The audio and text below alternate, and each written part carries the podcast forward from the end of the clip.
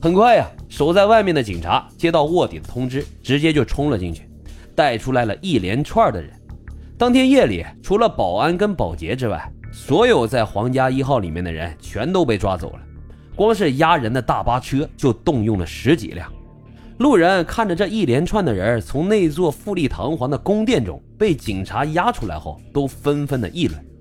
这些人大多是衣冠不整，打眼一看就知道这些人在里面干了什么。这群花钱买消遣的人怎么都想不到，如今啊，他们成了老百姓茶前饭后的消遣。刚进警察局时，皇家一号里的部分高层或者是身份特殊的客人并不以为意。他们甚至啊，在警察面前摆起了谱，说要是不赶紧将他们放走，就让这些警察吃不了兜着走。然而他们不知道的是，本次实行抓捕活动的人根本就不是郑州的警察，而是王小红，这个特意从新乡调来的警察局局长。王小红也深知今天被抓到警局里的人会官官相护，也害怕有人从中作梗，于是他一不做二不休。直接从外地调来了警察，防止他们这次的抓捕任务发生纰漏。同样，为了防止这些嫌疑犯在警局被人捞走，这群被抓来的人在警察局里坐了好几个小时的冷板凳后，终于是意识到了不对劲了。这次啊，他们可能碰上硬钉子了。可是，不管他们如何谄媚地跟看守警员交谈，不管他们许下怎样的荣华富贵，都没有人理会他们。这群人被抓起来时，他们的结局就已经落定，等待他们的只有是法律的审判。郑州警局加班加点的将整整十辆大巴车的人审讯完，他们的罪行也基本上明朗。最主要的罪行还是从事卖淫组织活动。自从2012年8月份开业到被查处，该会所一共招募了4500多名公关小姐从事卖淫活动。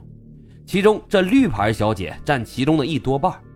这些绿牌小姐的口供是实打实的铁证，所有人都清楚，他们这次啊在劫难逃。这次行动呢，可谓是收获颇丰。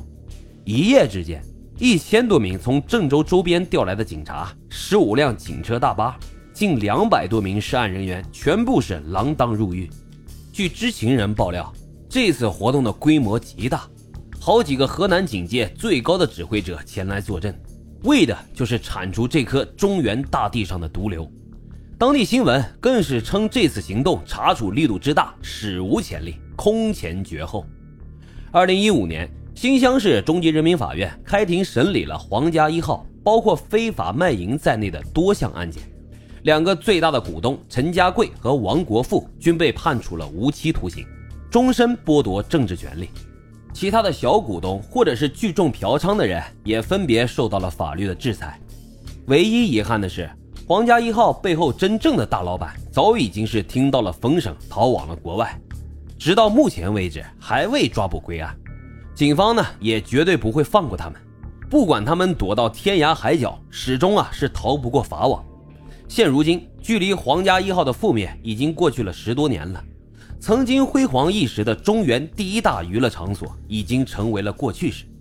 随着郑州郑东地区的开发，这个地方也即将改建成商场。它的周围是写字楼和各种正经的商业店铺。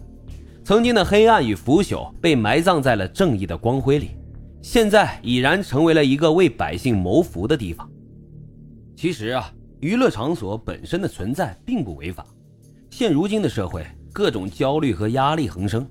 人们也需要一个可以释放自己情绪的地方，许多人都在娱乐会所里感受到了久违的欢乐。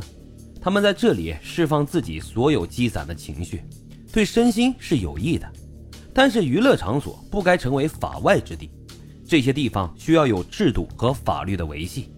他们虽然在黑暗中营生，心中仍要存在光明。经营这些场所的人，如果不能坚守自己心中的那条底线，那他们面临的将会是法律的制裁。好了，本期的案子就为大家分享到这里，感谢收听老白茶馆，我们下期再会。